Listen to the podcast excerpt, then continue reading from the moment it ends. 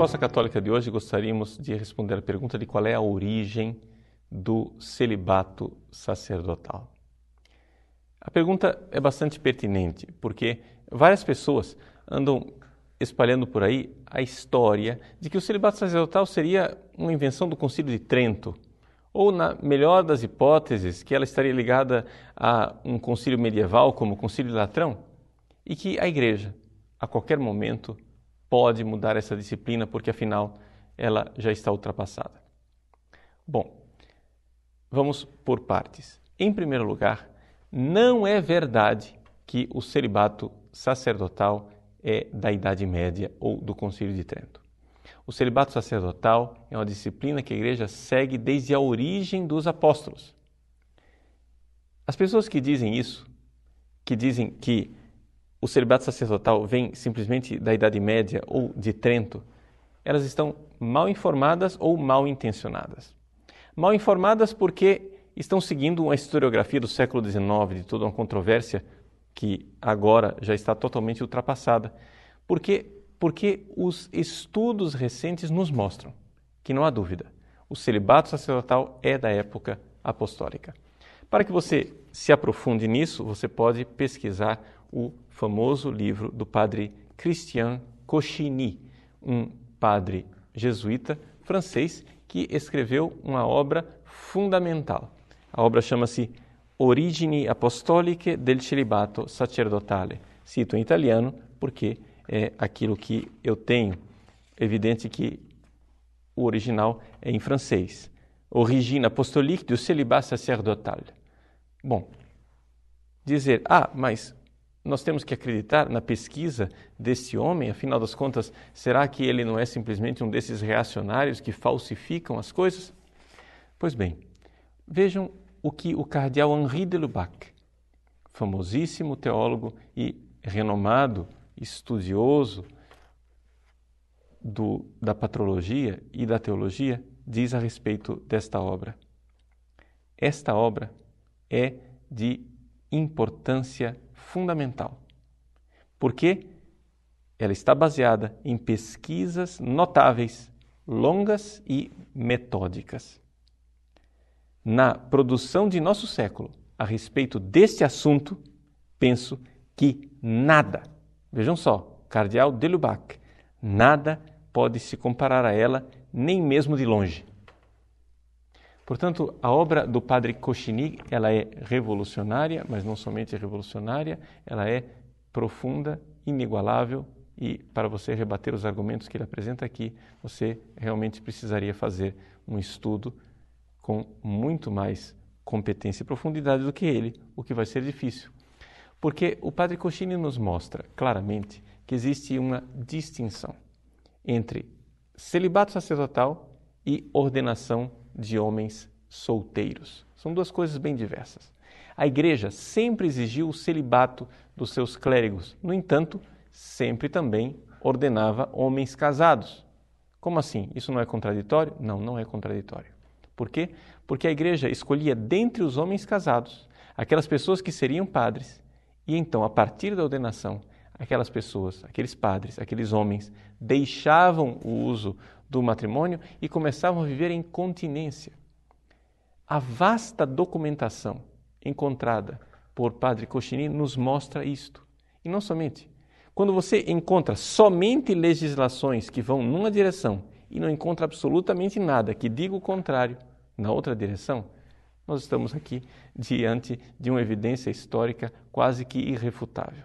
Ou seja, como diria Chesterton, se um elefante tem tromba, tudo bem, é uma coisa engraçada. Se dois elefantes têm tromba, então, puxa vida, que coincidência. Mas se todos os elefantes têm tromba, então é um complô, não é verdade?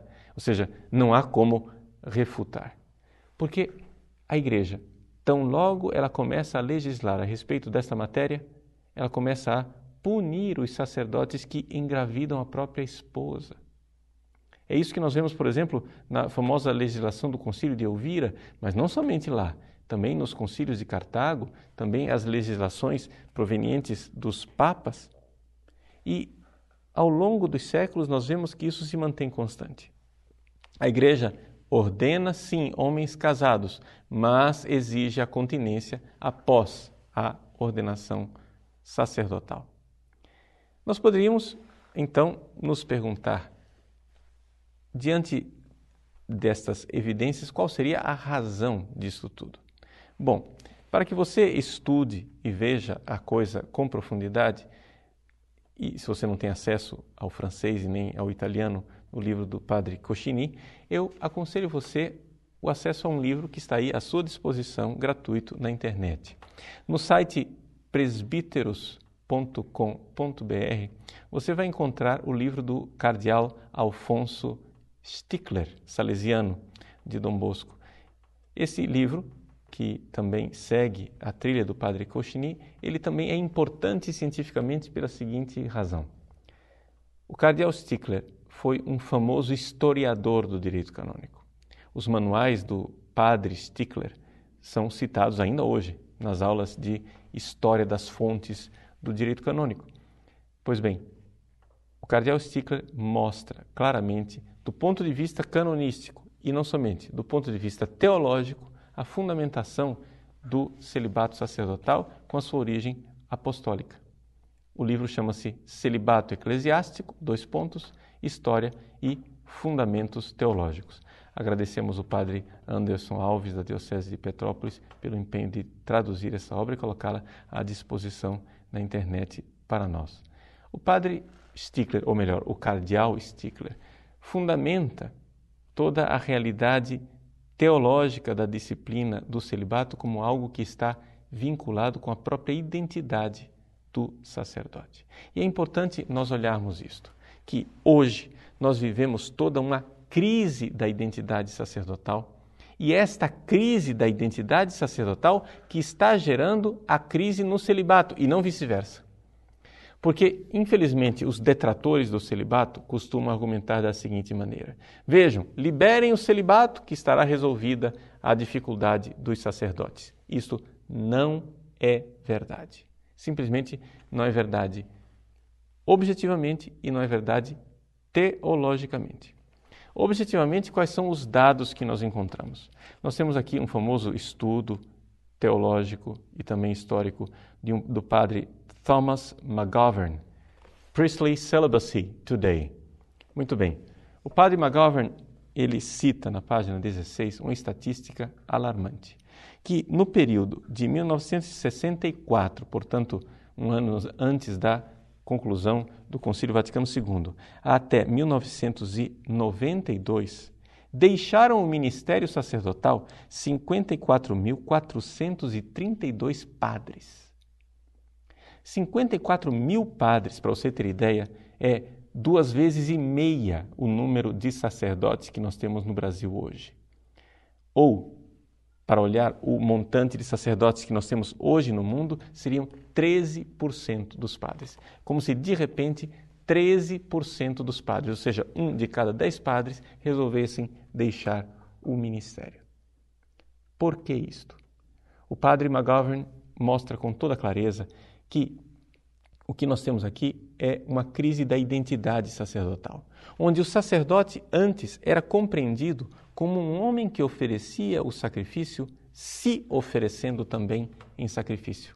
Mas a partir de uma teologia errada do sacerdócio, onde o sacerdote começou a ser visto como um funcionário da igreja, o celibato perdeu todo sentido. Ora, antes o padre era o homem do sacrifício, agora o padre é o funcionário que se parece mais ou menos com um professor, ou seja, um sujeito que vai é, facilitar, um assessor, que vai facilitar uma reflexão ensinando valores para uma engenharia social e a transformação da realidade. Este é o padre na visão dos liberais, dos teólogos modernos. Muito bem, é evidente que não é necessário você ser celibatário para realizar esse tipo de serviço. Mas se você, ao contrário, é alguém que oferece o sacrifício, como Cristo ofereceu o seu sacrifício na cruz, oferecendo-se a si mesmo, as coisas mudam de perspectiva. De tal forma que nós podemos dizer, sem dúvida alguma, o seguinte: o celibato sacerdotal não é exigido pela natureza do sacerdócio. Uma pessoa pode tranquilamente ser sacerdote sem ser celibatário. No entanto, duas realidades devem ser consideradas. Primeiro, o fato de que historicamente as duas coisas sempre andaram juntas desde o tempo dos apóstolos. Segundo, teologicamente tem tudo a ver. Ou seja, a concepção de padre enquanto homem do sagrado que se oferece em sacrifício e de celibato vão lado a lado se complementando mutuamente. E isto é a consciência da igreja desde a antiguidade. Vejam, existe um trabalho teológico de tentativa por parte dos teólogos liberais de dissociar o celibato e o sacerdócio através de uma mentira, dizendo que o sacerdócio católico não tem nada a ver com o sacerdócio do Antigo Testamento e que esta visão de que o padre está ligado ao sacrifício é uma visão veterotestamentária ou seja, do Antigo Testamento, e que não tem nada a ver com o sacerdócio católico, porque hoje o padre não é sacerdote, o padre é simplesmente o ministro da palavra. Ora, não é necessário muita imaginação para ver que isto é uma visão protestante do sacerdócio. E não somente isso, marcionita. Por quê? Porque quer evitar qualquer ligação com o Antigo Testamento. O Antigo Testamento, no entanto, sempre iluminou a realidade do sacerdócio católico. De tal forma que, quando nós pegamos a carta aos Hebreus, nós vemos que Jesus, na carta aos Hebreus, é apresentado como o sumo e eterno sacerdote que realizou as profecias que estavam contidas em todas as prescrições sacerdotais do Antigo Testamento, mas as realizou até a plenitude, oferecendo-se em sacrifício. De tal forma que, quando Jesus escolhe os seus apóstolos e pede que eles deixem casa, campo, pai, mãe, mulher e filhos por amor ao reino dos céus, ele está fazendo o quê? Está colocando na identidade e no coração do ministro da igreja não somente a missão de pregar a palavra, mas todo um estilo de vida. Senhor, nós deixamos tudo, diz São Pedro. E ainda hoje, a igreja pede isso dos seus sacerdotes, que deixem tudo. Por quê? Porque esse deixar é sacrifício. E esse sacrifício é a primeira pregação que o padre, homem da palavra e do altar, deve realizar.